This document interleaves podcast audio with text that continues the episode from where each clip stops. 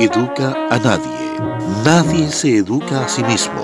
Las personas se educan entre sí con la mediación del mundo. Una reflexión de Paulo Freire. Bienvenidos a este espacio de conversación fraterna denominado Diálogos Educativos. Que sea una linda experiencia para cada uno de ustedes. Comenzamos el ya tercer capítulo de Diálogos Educativos.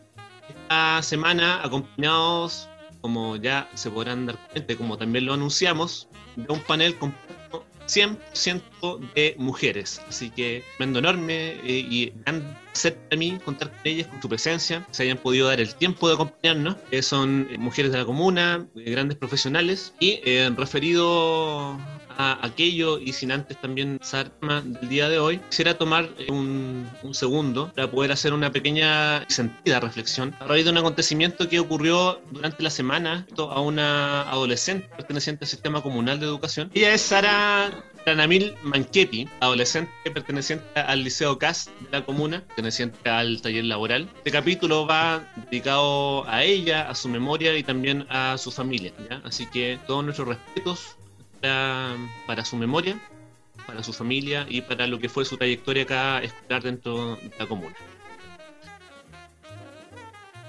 El capítulo de esta semana es precisamente infancias vulneradas, ¿ya? ¿Cuál es nuestra deuda? Y nos acompaña, como lo adelantamos al principio, un panel de eh, profesionales de la Oficina de Protección de Derechos de la Comuna. Nos acompaña por acá María Ignacia Sandoval Ara, ella es la psicóloga de la OPD. Nos acompaña también Nicole Zúñiga Escobar, que es la coordinadora de la OPD. Y nos acompaña también Romina Linfati Medina, que es la abogada de la Oficina de Protección de Derechos. Las voy a ir saludando una por una, aquí obviamente vamos ahí eh, las palabras de inicio y generamos ahí también el diálogo. Eh, María Ignacia, ¿cómo estás? Buenos días, Sergio. Eh, muy bien, gracias. ¿Y Bien, bien, súper bien. Contento por tenerlo. sí, tenemos eh. un, pequeño delay que se llama, se demora en llegar la, el, diálogo, pero se va generando. Tenemos por acá también a Nicole Zúñiga. ¿Cómo estás, Nico? Hola, Sergio. Muy bien. ¿Y tú? Aquí agradecida por la oportunidad de poder dialogar respecto a estos temas eh, tan importantes que hoy en día se ponen acá a, diálogo, eh, ya que hoy en día en nuestra comuna es necesario tener una representatividad en la temática de infancia y nuestra oficina cumple un rol fundamental para ello. Así que agradecemos la oportunidad de poder conversar respecto a nuestra oficina y la labor que realizamos en la comuna. Súper, muchas gracias Nico muchas gracias por tus palabras y realmente es muy importante conversar respecto a temáticas de infancia. Eh, es realmente importante. Tenemos también acá en el panel a Romina Linfati. ¿Cómo estás, Romina? Hola, Sergio, muy bien, muchas gracias. Súper agradecida por esta invitación. Eh, creo que un tema eh, súper importante y relevante de conversar, ya sea a nivel nacional como a nivel local. Así que muy, muy, muy agradecida. Súper. nos repetimos el plato con Robina porque coincidimos también en la semana en, otra grabación de otro podcast, así que también es, una invitada ya de, la casa. Sí, he estado muy convidada. sí, sí, muy, muy, muy solicitada, Romina. Se le agradece siempre su, su buena disposición. Es lo primero, el primer punto que yo les quiero tratar ahí sobre la mesa es respecto a dar más o menos cuál es el rol de cada una dentro de la Oficina de Protección de Derechos, ¿no es cierto? Y cómo ha estado este rol de ustedes, de cada una como profesionales en sus distintas áreas. ¿Cómo ha sido este rol en este contexto de crisis sanitaria o esta suerte como de trabajo también remoto? Empezamos quizás por Nicole. Nicole, ¿cómo, cómo ha estado tu trabajo? ¿Cómo ha sido en, este contexto? Sergio, mira, eh, bueno, nosotros eh, actualmente hemos estado durante toda la pandemia, lo primero un poco para adaptarnos y saber cómo íbamos a abordar el trabajo con la familia. Posterior a ello comenzamos a tener nuestros turnos eh, que son semanales efectivamente y cada día tiene a un profesional en la oficina de alguna de las áreas.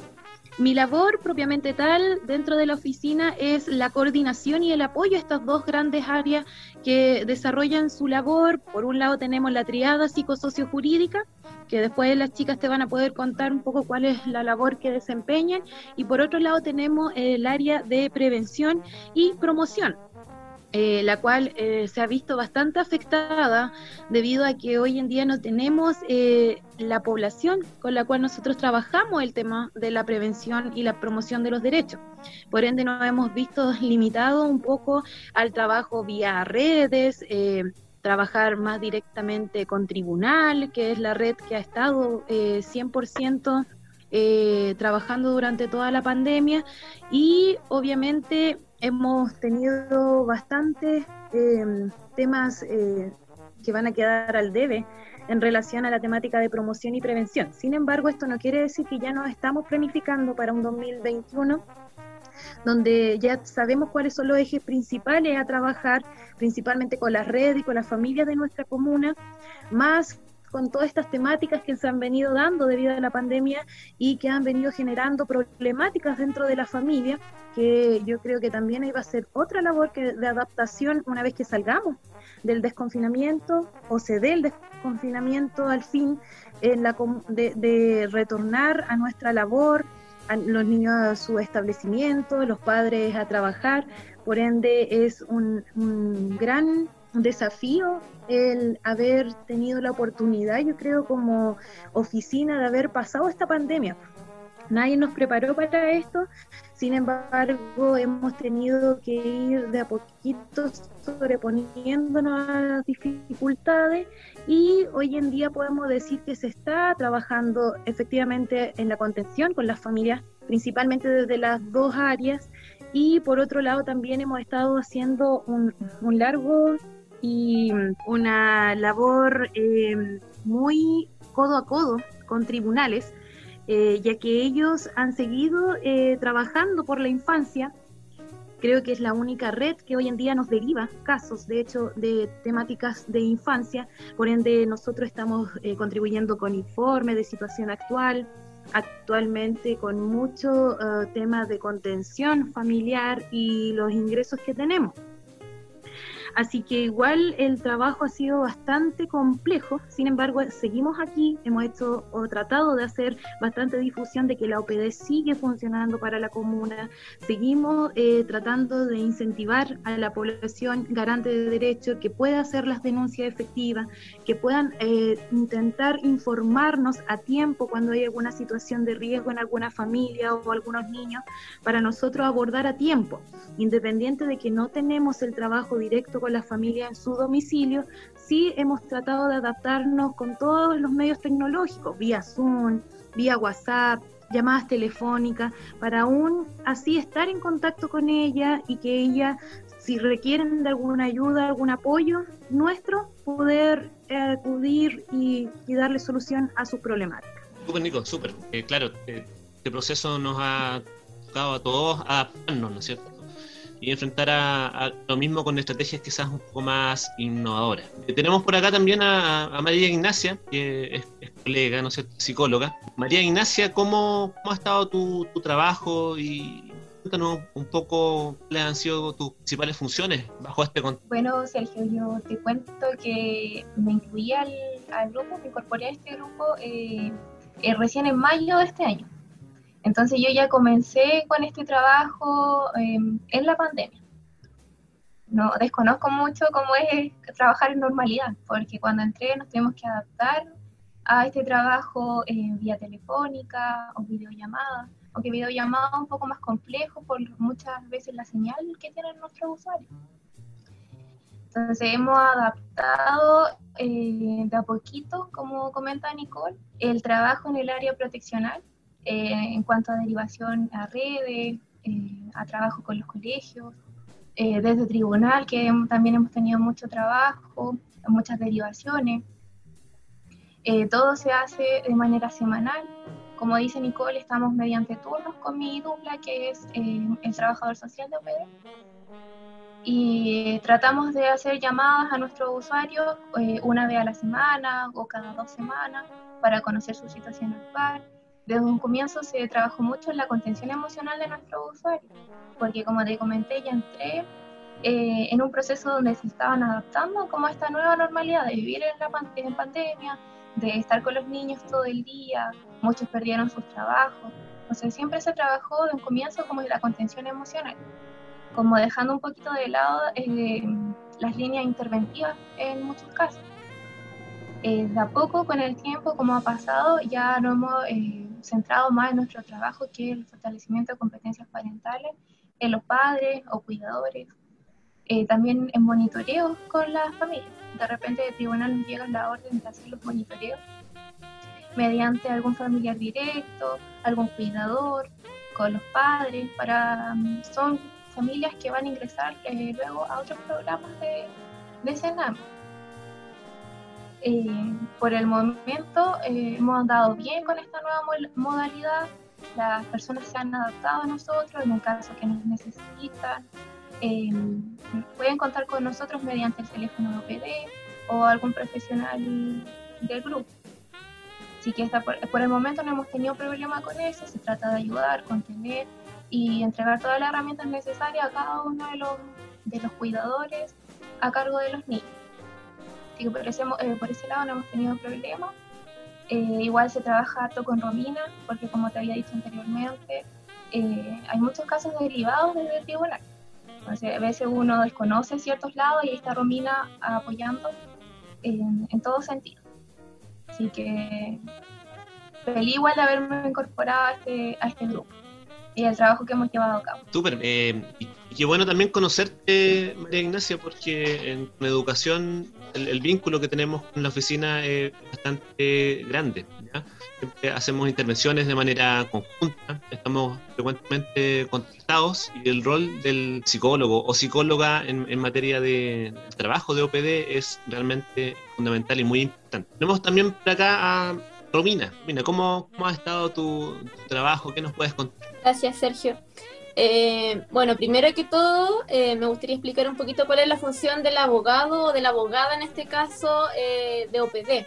Como ya adelantaron la chiquilla anteriormente, la función del abogado OPD es asesorar jurídicamente al equipo. se trabaja en triada, una triada socio, psicosocio jurídica en el análisis de casos y eh, la idea es brindarle una asesoría que sea con perspectiva de derecho, ya sea como para las solicitudes de las cautelares, solicitudes de medidas de protección a favor de niños, niñas y adolescentes ante los tribunales de familia. Eso por un lado.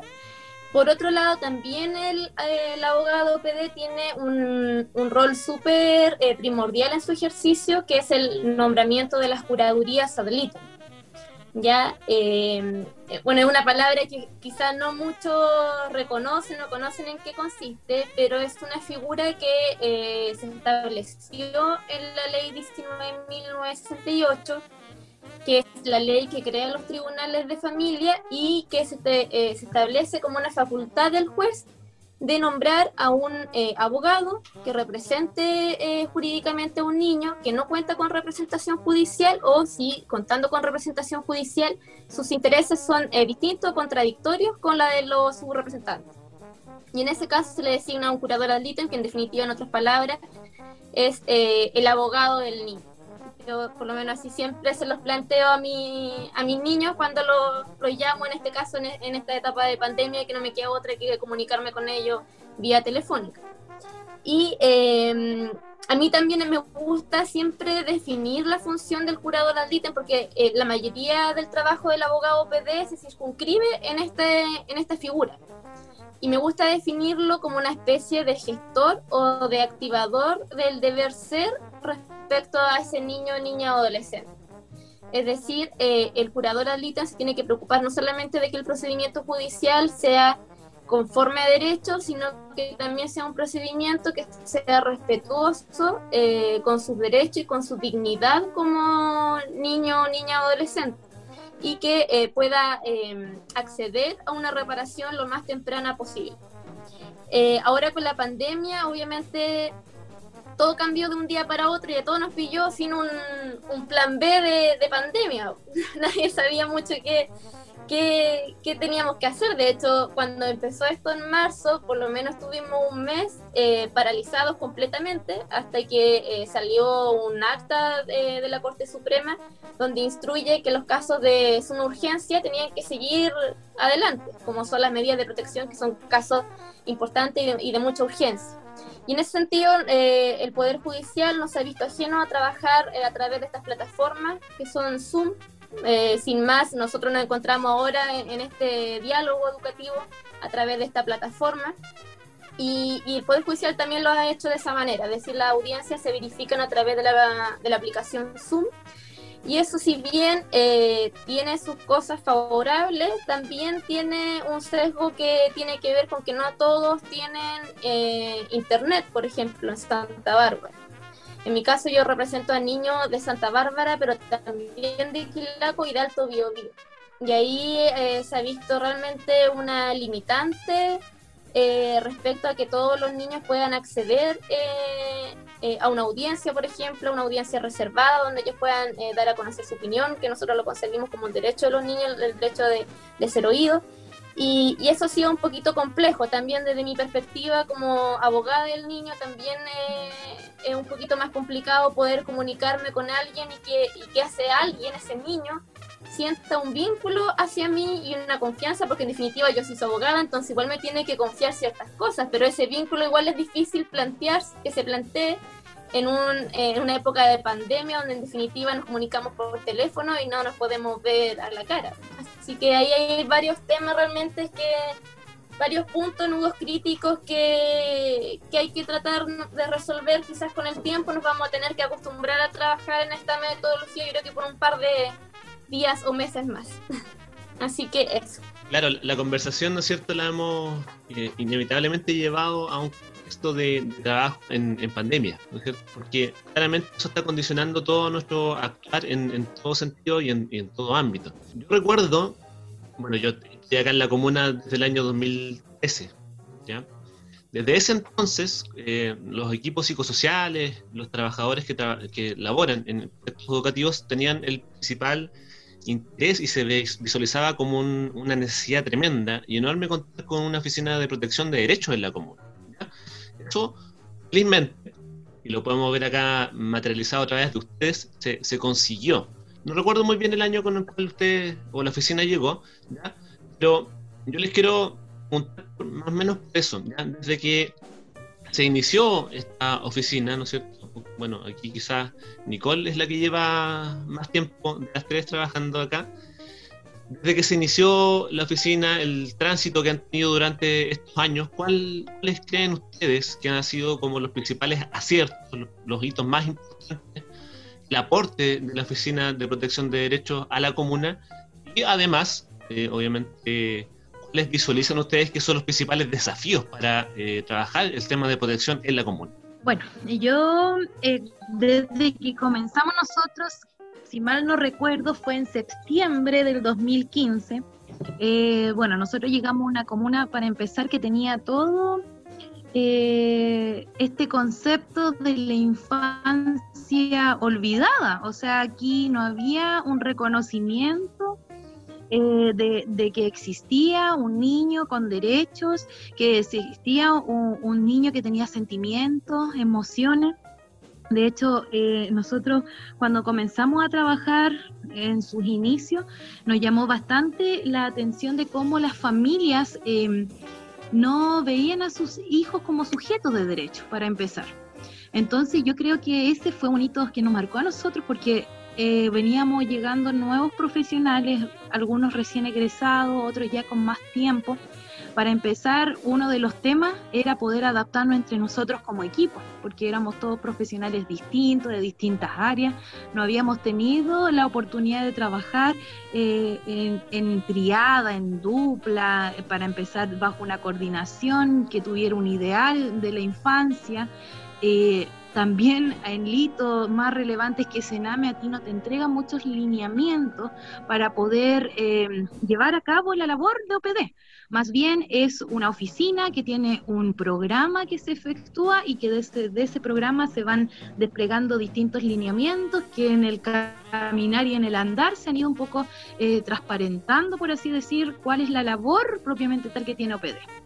Entonces, cuando llegamos, efectivamente, hay muchos desafíos puestos en una mesa que ni siquiera teníamos mesa, teníamos una, una salita en la escuela Enrique Bernstein y bueno, con el caminar, con el entendernos, el compartir, fuimos de a poquito eh, conociendo la labor que debíamos realizar y nuestra red principal de apoyo fueron específicamente las redes nosotros tuvimos que entender y adaptarnos a que existían distintas instituciones que estaban ya trabajando desde hace mucho tiempo en la comuna y que ellas iban a ser las principales eh, redes de apoyo y ayuda que tendríamos para poder llegar a las familias de la comuna.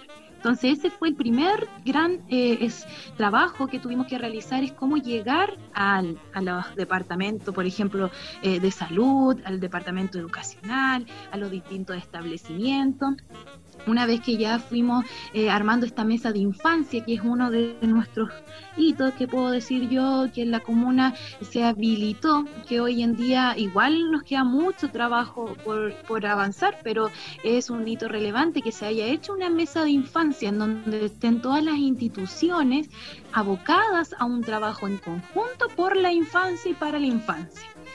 Eso es súper eh, relevante para nosotros una vez que ya comenzamos a abrirnos eh, paso a que las redes nos conocieran, nos encontramos con otra eh, dificultad bastante grande que es el tema de la denuncia. Muchas de las familias, la comunidad y las los propios profesionales, cómo ni dónde hacer una denuncia efectiva cuando había una vulneración de derecho grave en un niño. Entonces ahí fue otro hito súper relevante para nosotros y yo creo que marcó la diferencia la llegada de Romina, porque Romina tiene otra perspectiva del trabajo judicial en torno a la infancia. Los abogados anteriores tenían otra línea de trabajo distinta a la de infancia, entonces no habrían este paso de diálogo con las instituciones desde lo jurídico para que pudiesen perder el temor a hacer una denuncia efectiva. Entonces nosotros a poquito fuimos construyendo este camino en torno de la mano a poder eh, formar garantes de derechos, en primer lugar en nuestras propias instituciones, las propias redes, y posteriormente, obviamente, que es el trabajo y el desafío grande, grande que tenemos, eh, ojalá trabajar con las distintas juntas de vecinos que hay acá en la comuna, para poder que desde ahí se formen estas personas garantes de derechos, entiendas que tenemos a nuestros niños que son nuestro gran... Eh, tesoro, por así decirlo, de nuestra comuna, que son nuestro futuro, que ellos tenemos que protegerlos, tenemos que velar por su derecho, tenemos que entender que al igual que nosotros los adultos, eh, ellos requieren tienen necesidades eh, y nosotros tenemos la obligación de responder a aquellas necesidades de la manera más digna posible. Entonces, de repente, esta visión de, garante de derecho que aún no está instaurada y que hay poquitos, eh, eh, por así decirlo, escalones avanzados en nuestra gran batalla a, vencer en algún minuto, eh, intentando también a través desde otra mirada que me, traslado ahora al área intersectorial, nosotros tuvimos en algún minuto el apoyo de un sociólogo que fue un profesional que de cierta manera nos ayudó enormemente a comprender y a construir el panorama de la OPD en la común. ¿A qué me refiero con esto? Que nosotros empezamos con un diagnóstico local de infancia que nos dio ciertos lineamientos para crear una política local de infancia. Y ahora uno estas dos ideas. Si nosotros no tenemos una política, si no tenemos un, una idea clara de lo que queremos conseguir y de cómo vamos a llevar a cabo este trabajo para conseguir el objetivo de generar una comuna garante de derechos, no podemos pedir más de lo que nosotros hacemos y de lo que obtenemos como resultado. Entonces ese es otro de los grandes desafíos que hoy en día tenemos y que esperamos este 2021, contar con una política local de infancia que pueda incluir ahí todas las demandas, todas las necesidades y de cierta manera que vele al 100% con los derechos de los niños, niñas, adolescentes y jóvenes de nuestra comuna. Yo creo que es un camino largo que aún tenemos que eh, ir trabajando. Eh, sin embargo, hoy en día estamos en una posición en que hemos logrado construir una red de apoyo en la infancia. Las instituciones reconocen que hay una OPD que está para brindarle un apoyo, una colaboración en el trabajo con sus distintas eh, unidades, ya sea educación, con la temática de los niños y sus familias desde ese ámbito, también en el ámbito de salud, con el Chile Crece Contigo, y también tenemos otras redes de Sename que están acá en la comuna, entonces de a poquito hemos ido construyendo una idea, un concepto y una realidad de infancia distinta que ofrecer como comuna a las futuras generaciones. Entonces, yo al menos me siento eh, agradecida por la oportunidad que dieron o que en ese minuto tribunal y la CONCE eh, pudiesen manifestar la idea de tener una OPD.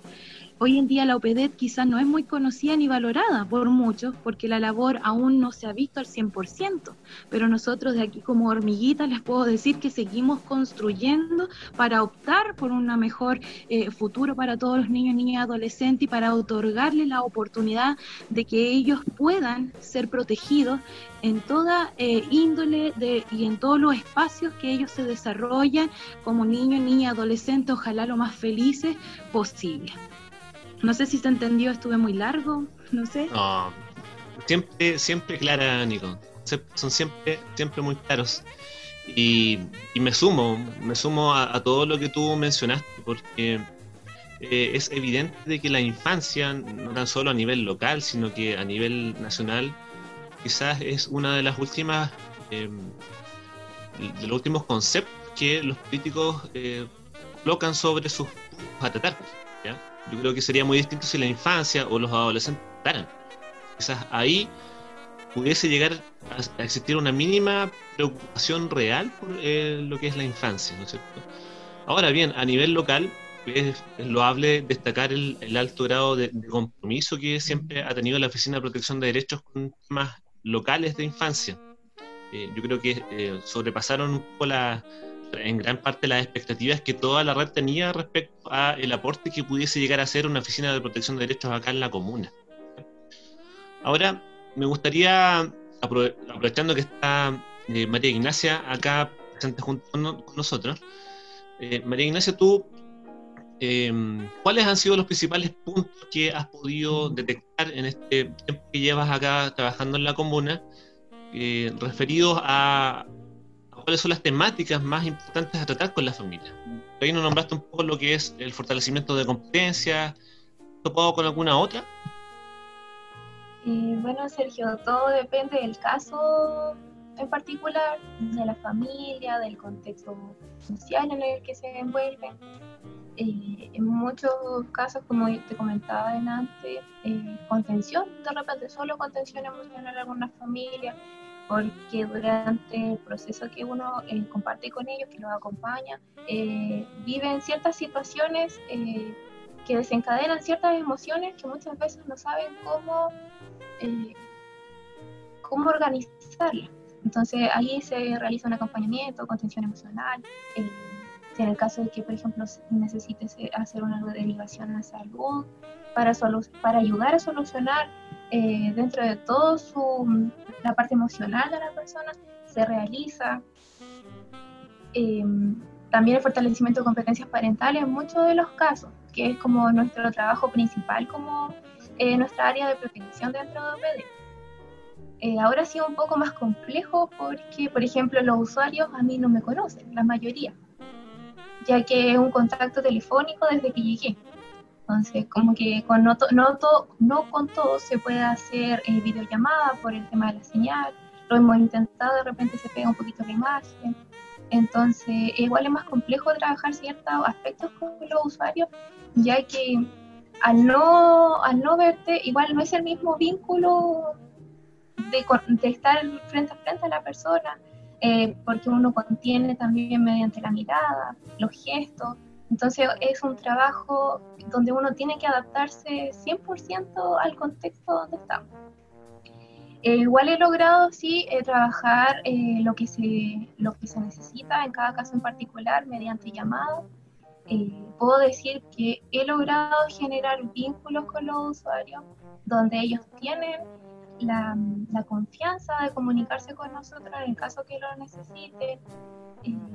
hay familias que han tenido pérdidas de algún, no sé, algún, algún familiar y, ellos tienen la confianza de llamar y de decir estoy mal por esto, eh, me puede ayudar, de repente solo de conversar, de repente pasa con usuarios que conversamos dos horas seguidas y, y te agradecen el, el, solo hecho que uno lo escucha. Entonces, eh, no, no, podría decirte qué aspectos, eh, como se trabaja en general, porque todos trabajan de acuerdo a cada caso en particular, de repente, depende de las necesidades de cada caso. Eh, y con cada cuidador eh, también es distinto. De repente nos encontramos con los abuelitos de los, de los niños, con, los, con cuidadores, con tías, con los papás directamente. También tenemos que tener en consideración que los papás también tienen sus problemáticas, entonces también hay que hacer un apoyo como para fortalecer las competencias parentales con sus hijos o las personas que tengan a cargo y también para ellos porque también tenemos que entender que si el cuidador está bien, los niños van a estar bien. Entonces se trabaja como en esos dos aspectos o líneas en particular. La importancia ahí de vincularnos, ¿no es cierto? La importancia de dialogar, de acercarnos, de, conversar, buscando la metodología que tengamos a, mayor disposición. Pues actualmente es a través de los, de los medios digitales. Por tanto, también ahí es, un bonito desafío buscarse ¿no la estrategia más adecuada para poder llegar a cada quien según lo que se requiera. Es, una estrategia y un bonito desafío, como, como lo mencioné. Muy bien, la, Nico mencionó acá un concepto muy, muy importante eh, que se relaciona con ser garantes de derechos. Todos acá, y aquí también yo me incluyo, que desempeñamos un cargo público somos garantes de ciertos derechos, por sobre todo la infancia. Y relacionado a ese tema, hace muy poquito, viéndonos ya un poco más hacia, hacia afuera, a nivel nacional, eh, el presidente vetó un proyecto de ley que se relacionaba con la creación de Servicio Nacional de Protección Especializada a la niñez y a la adolescencia. Este proyecto tenía también aparejado lo que es una ley de garantías. ¿ya? Hay que decir que Chile es el único país de Latinoamérica que no tienen una ley de garantías para infancia. Aprovechando que tenemos acá a Romina, inevitable no hacerle la pregunta, o, más bien conocer un poco su punto de vista respecto a este veto que realizó el presidente a, este proyecto. Eh, bueno, Sergio, como bien tú dices, es una deuda que tiene el Estado chileno de hace más de, de hace justo este año, 30 años. Hace 30 años se eh, ratifica la Convención de los Derechos del Niño, que se encuentra vigente en Chile, donde Chile se compromete como Estado parte a eh, establecer instituciones y también leyes que garanticen eh, la protección de los niños, niñas y adolescentes. Así que tenemos una deuda, la verdad, de larga data.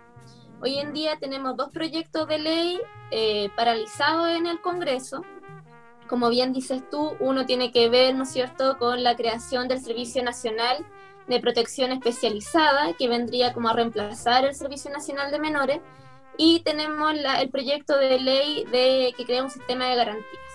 Y eh, se introdujo un veto presidencial respecto a este primero, este primer proyecto de ley que tiene que ver con el Servicio Nacional de Protección Especializada, y que viene a eh, limitar, ¿cierto?, a restringir ciertos derechos de los niños, niñas y adolescentes, por un lado.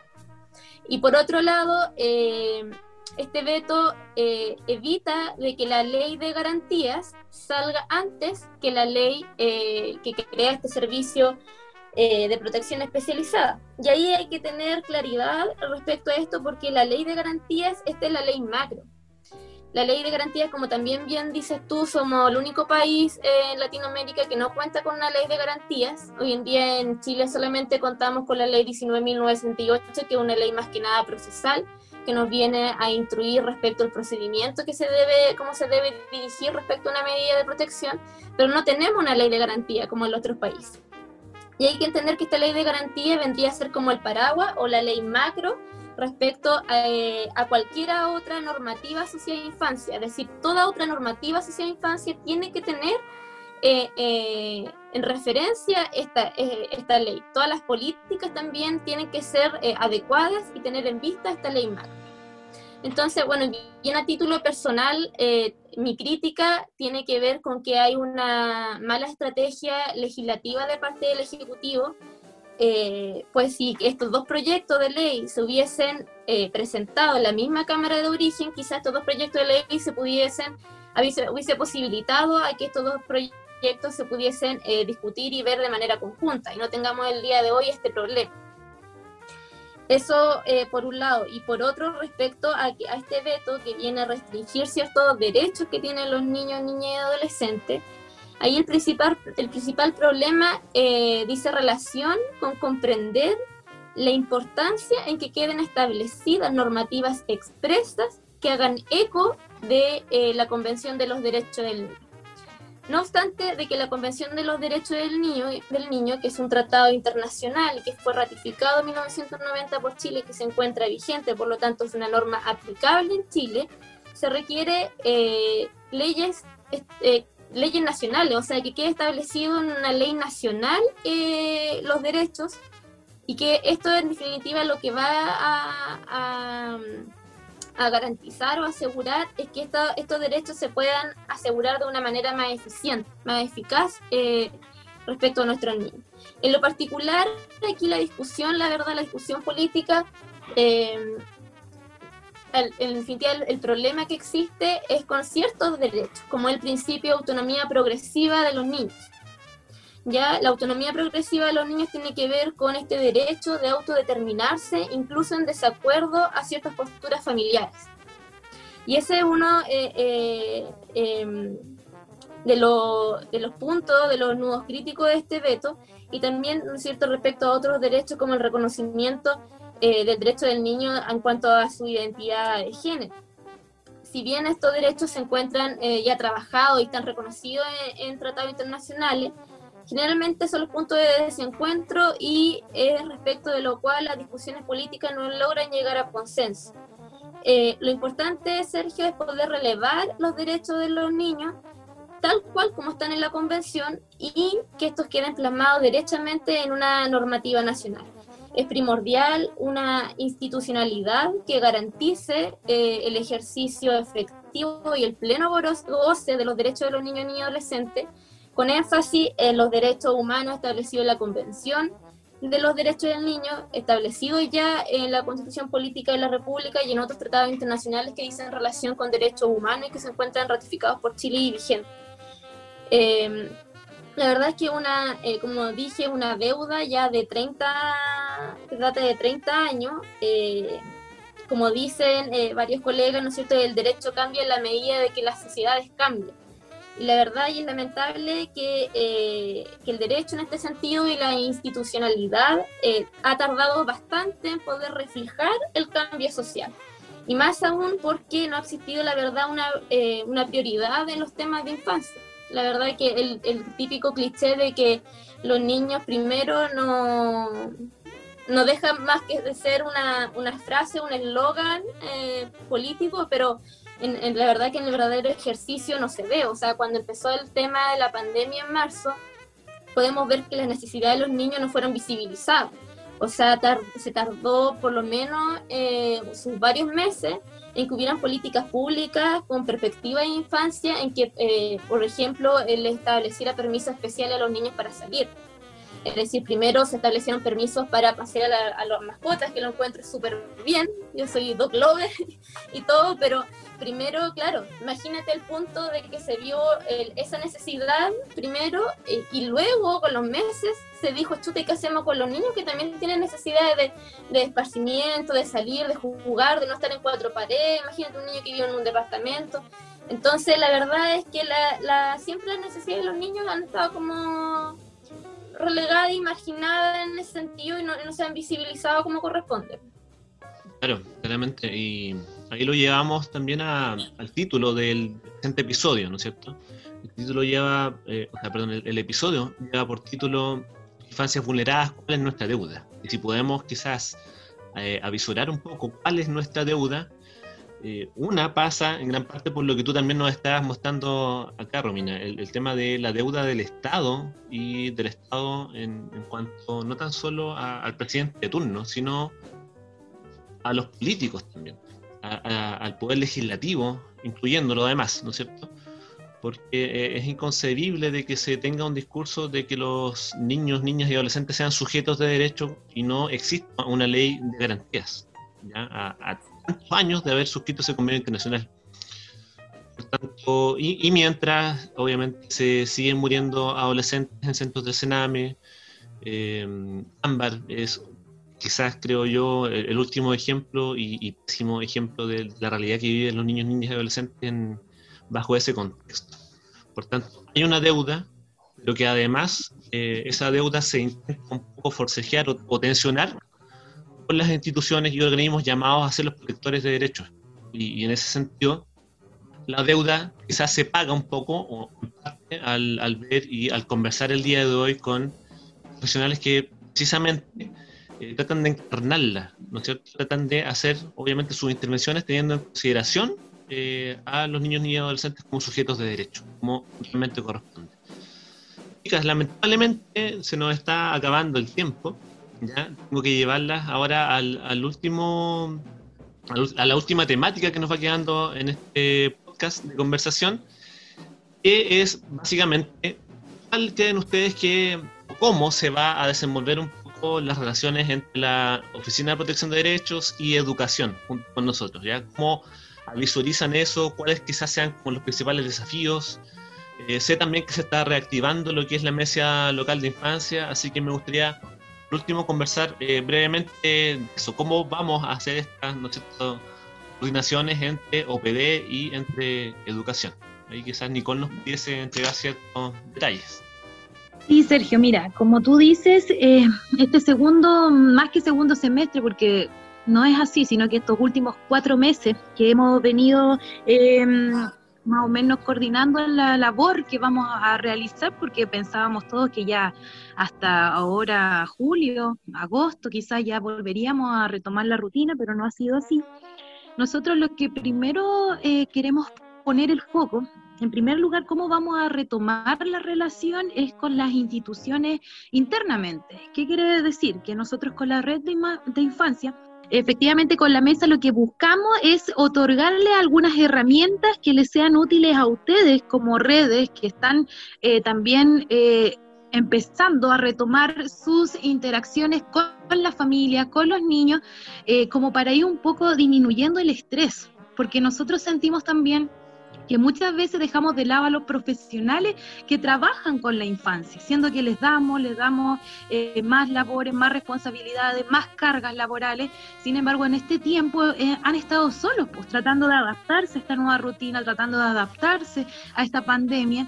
Sin embargo, nosotros vemos ahí como una necesidad poder eh, nuevamente reunirnos, conversar, saber cómo están, cómo se han sentido, cómo han estado abordando, cuáles son las principales preocupaciones, problemáticas que han ido viendo nudos críticos dentro de su propia labor y cómo vamos a ir de a poquito eh, contribuyendo un poco a la labor que ya están comenzando a realizar de nuevo con sus familias, con sus niños, etcétera. Entonces, esa es la primera idea que tenemos con la mesa local de infancia y posteriormente eh, comenzar a generar estrategias para poder ir abordando el trabajo si es que esto se mantiene más tiempo. Porque igual eh, a nosotros lo que nos falta bastante capacitar y preparar a nuestras redes en este tema de la denuncia, de saber identificar cuando la situación de vulneración es grave y es necesario denunciarla a través de tribunales y cuando no es grave y necesitamos prevenir y proteger eh, que ocurran otras situaciones más graves. Entonces yo creo que por ahí va nuestro eh, foco de, trabajo y de poder retomar esta mesa. En primer lugar, como digo, para hacer un resumen, otorgarle herramientas a las propias, propias instituciones y redes de apoyo que trabajan con nosotros para que en conjunto podamos ir retomando el trabajo con las familias y preparándonos para todas las alternativas y posibilidades que se den dentro de los meses próximos a finalizar el año un trabajo mancomunado el que se nos viene por delante, Nico. Así que obviamente las puertas del, Departamento de Educación eh, están siempre abiertas para ustedes como, oficina. Em, también eh, eh, comentarles que em, por lo pronto, no sé, avisora quizás un, un retorno muy pronto a las clases.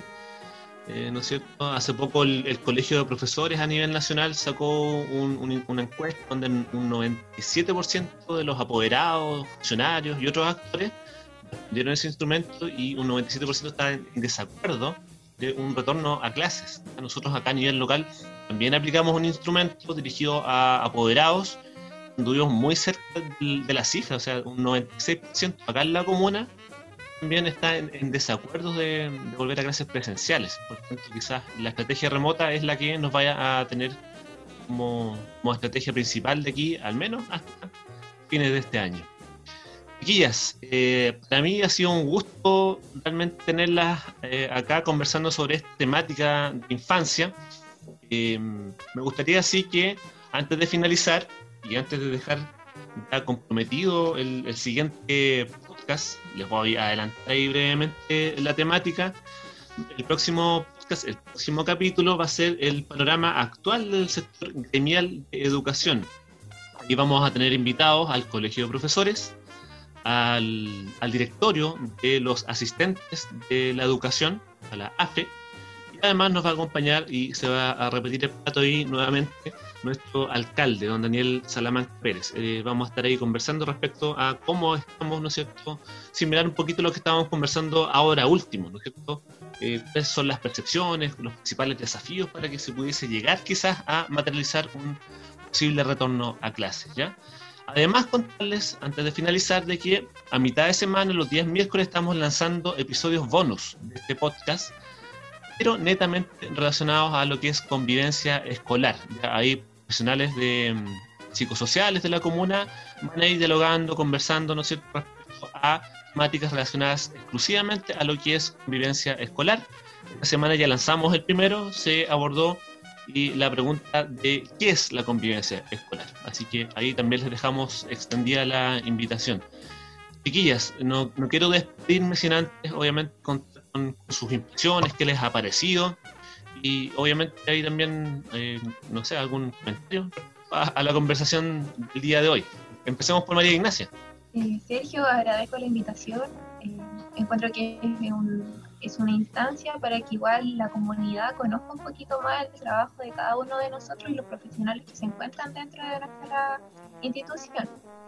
Ya que igual muchas veces se conoce como parte de Siname y la gente igual se, se descoloca un poquito al saber que somos parte de Sename, pero no conoce muy bien eh, nuestro trabajo en sí.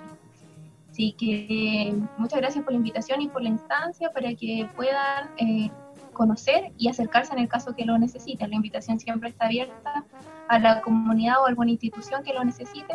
Vamos a estar dispuestos a trabajar en cualquier temática. Muchas gracias, María Ignacia, y también un gusto de conocerte por acá. Igualmente.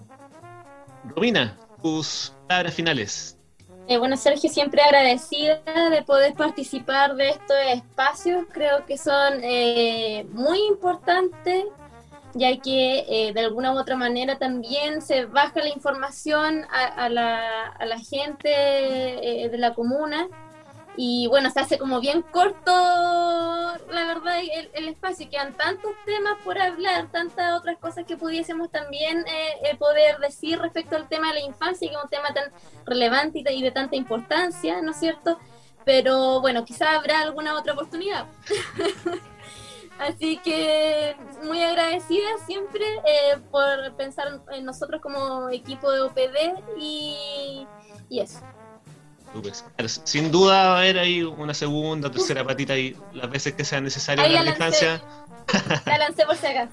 Sí, sí, sí. Es muy necesario, es muy necesario. Eh, Nico, palabras finales. Bueno, Sergio, yo concuerdo con mis dos colegas. Em, en primer lugar, agradecer eh, la oportunidad de poder conversar. Como dice Romina, es muy cortito el tiempo. Pensé que íbamos a tener más, más tiempo para poder seguir reflexionando respecto a la temática.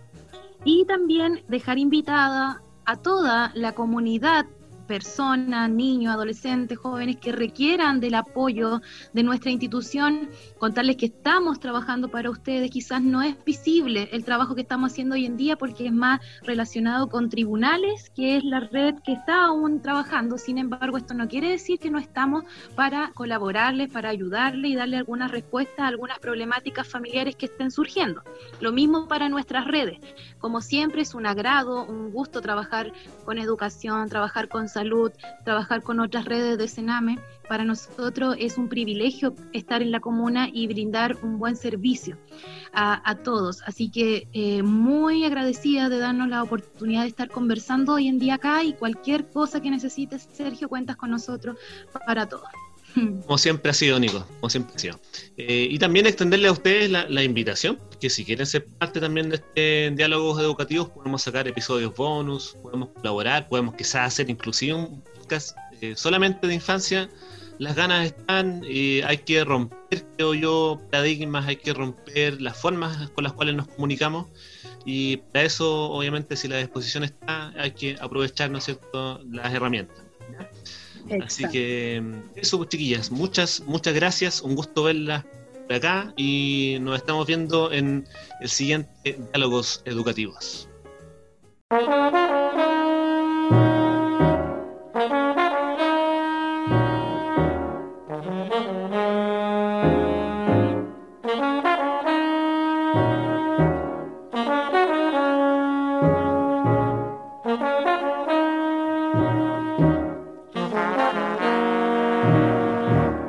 Agradecemos a todos quienes han participado de esta jornada de diálogos educativos. Será hasta pronto.